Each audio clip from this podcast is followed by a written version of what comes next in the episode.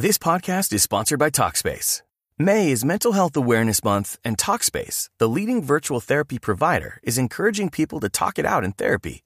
By talking or texting with a supportive licensed therapist at Talkspace, you'll gain insights, discover truths, and experience breakthroughs that will improve how you live and how you feel. With Talkspace, just answer a few questions online and you'll be matched with a therapist. And because you'll meet your therapist online, you don't have to take time off work or arrange childcare. You'll meet on your schedule, whenever you feel most at ease. Plus, Talkspace works with most major insurers, and most insured members only pay a $25 copay or less. No insurance? No problem. If you want to make progress toward a mentally healthier place, Talkspace is here for you. Now get $80 off your first month with promo code SPACE80 when you go to Talkspace.com. Match with a licensed therapist today at Talkspace.com. Save $80 with code SPACE80 at Talkspace.com. Boombox. ¿Por qué las relaciones afectivas que tengo no son estables? Me gusta la asertividad porque nos invita a la prudencia, que lo que debe motivar nuestra palabra es siempre el amor. Eres tú. Y eso ya es la base para salir a conquistar muchas metas, para luchar por dar una mejor versión y disfrutar la vida de manera plena. Tú sabes. La prepotencia es siempre fuente de infelicidad. Nadie que viva desde su ego podrá realizar sus sueños de manera satisfactoria. Quien se crea mejor que los demás y los humille y los maltrate, nunca podrá tener relaciones interpersonales de amor verdadero. Porque a los prepotentes, a los egocéntricos, a los que se creen superiores, la gente los sirve, pero no los ama. Para vivir relaciones de amor sano, de amor estimulante, de amor sanador, de amor restaurador, necesitamos ser humildes. Pero ojo, humildad no significa inutilidad. Siempre me encuentro gente con que, que dice, yo soy humilde, y tiene una actitud pusilánime, y tiene una actitud de alfombra. Es decir, personas que confunden humildad con inutilidad. No, ser humilde es ser conscientes de quiénes somos, de qué capacidades tenemos, de qué poseemos, de qué posibilidades hay frente a nosotros. Pero a la vez, ser conscientes de nuestras limitaciones, de nuestras carencias y también de nuestros miedos. Ser humildes es entender que no somos dioses, pero no somos gusanos. Ojo a los extremos. Cuando te sientes Dios, terminas pisoteando, terminas humillando y creyendo que los demás se tienen que relacionar contigo desde la adoración y la sumisión. Pero cuando te sientes un gusano, entonces no te valoras, no proyectas amor propio y no te crees digno de tener un proyecto de vida satisfactorio. Hoy mi reflexión para ti y para mí es que necesitamos ser humildes. Esto es, necesitamos saber quiénes somos y qué podemos hacer. Sin complejos de superioridad, sin complejos de inferioridad. Viviendo desde nuestra realidad. Para ello, te propongo cinco claves. La primera, no eres más que nadie por ninguna razón. ¡Wow! Esto es tan simple, esto es tan obvio, pero hay tanta gente que se cree superior. Mire, usted por ser doctor o por ser un gran científico no es más digno que cualquiera de las otras personas que no tienen ese rango académico. Usted por tener esa cantidad de dinero que tiene y por poderse dar los lujos que tiene, no tiene más dignidad que esa persona que le sirve o esa persona que por las calles tiene que rebuscarse un peso porque no lo alcanza. Oiga, usted por muy religioso que sea, por muy rezandero, por muy fanático, por muy sabedor de todas las verdades religiosas, no puede pretender creerse mejor ser humano que ese que está en la batalla diaria de encontrar un sentido para su vida, una razón que le permita vivir ética y moralmente. La primera manifestación de humildad es no sentirse superior a nadie. Cuidado con esos dejos de desprecio. Es que yo sí leo, tú no. Es que yo sí rezo, tú no. Es que yo sí sé y soy el director, tú no. Cuidado, porque eso lo único que demuestra es que estás viviendo desde tu ego. Y te juro que todo el que vive desde su ego no es feliz. Se amarga y termina sufriendo y padeciendo la vida. Ser humilde implica todos los días trabajar en no creerme más ni mejor que los otros. Hago mi trabajo con excelencia. Busco prepararme bien.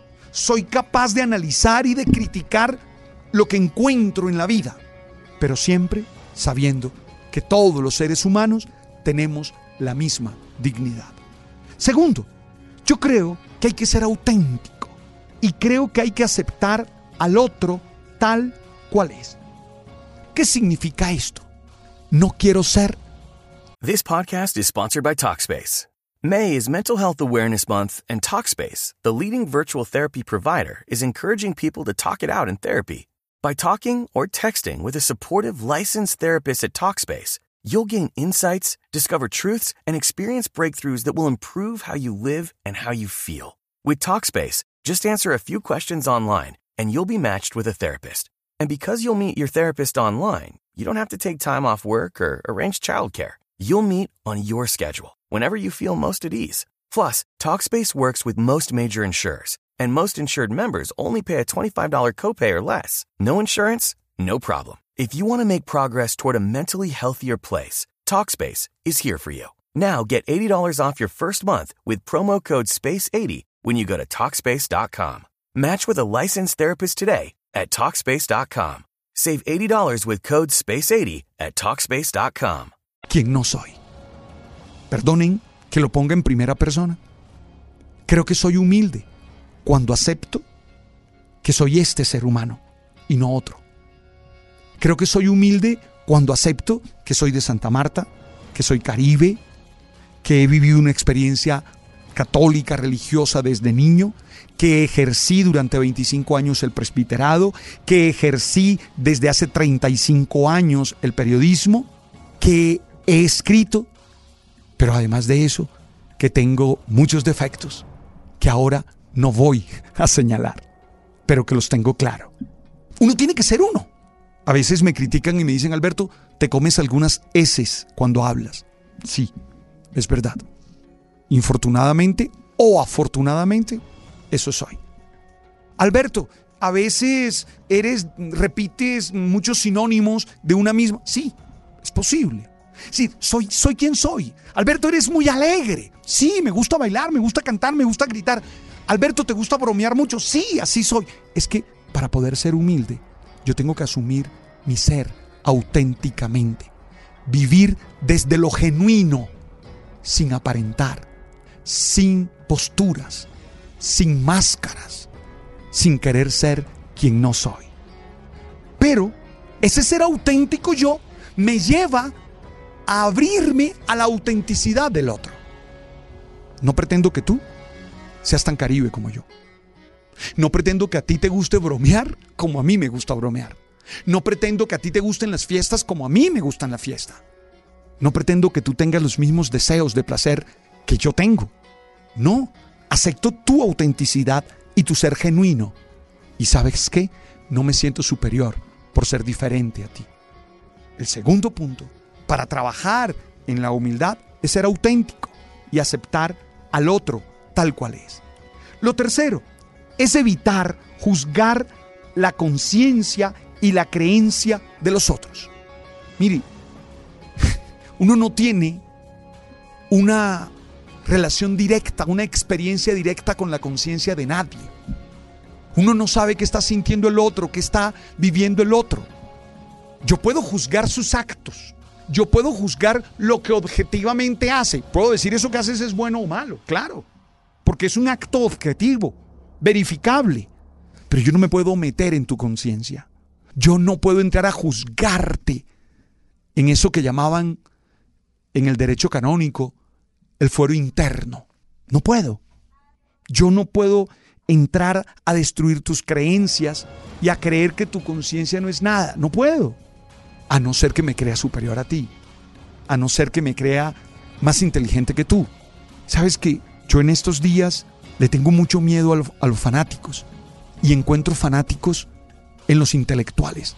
Hay una cantidad de intelectuales fanáticos que solo es inteligente lo que ellos escriben, que solo es valioso lo que ellos escriben, lo que ellos han estudiado, lo que ellos han investigado. Solo eso, nadie más. En el otro extremo están los religiosos. Le tengo tanto, pero tanto fastidio a esa posición religiosa fanática de creerme dueño de todo. Cuarto, hay que ser generosos.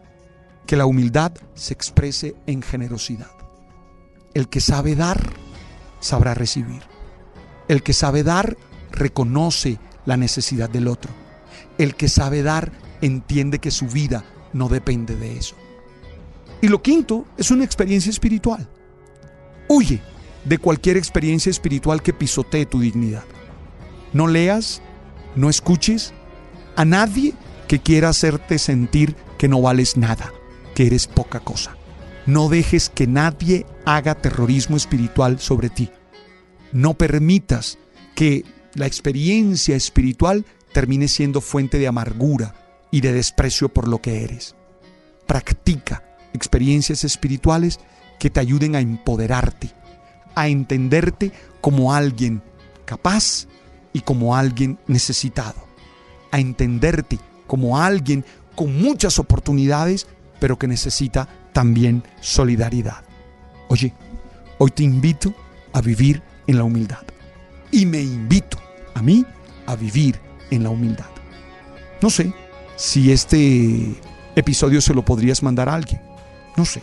Yo pensé en enviárselo ya a cinco personas que tengo en mente. Con cariño y con aprecio. Y yo lo voy a escuchar como tres veces, porque lo necesito también.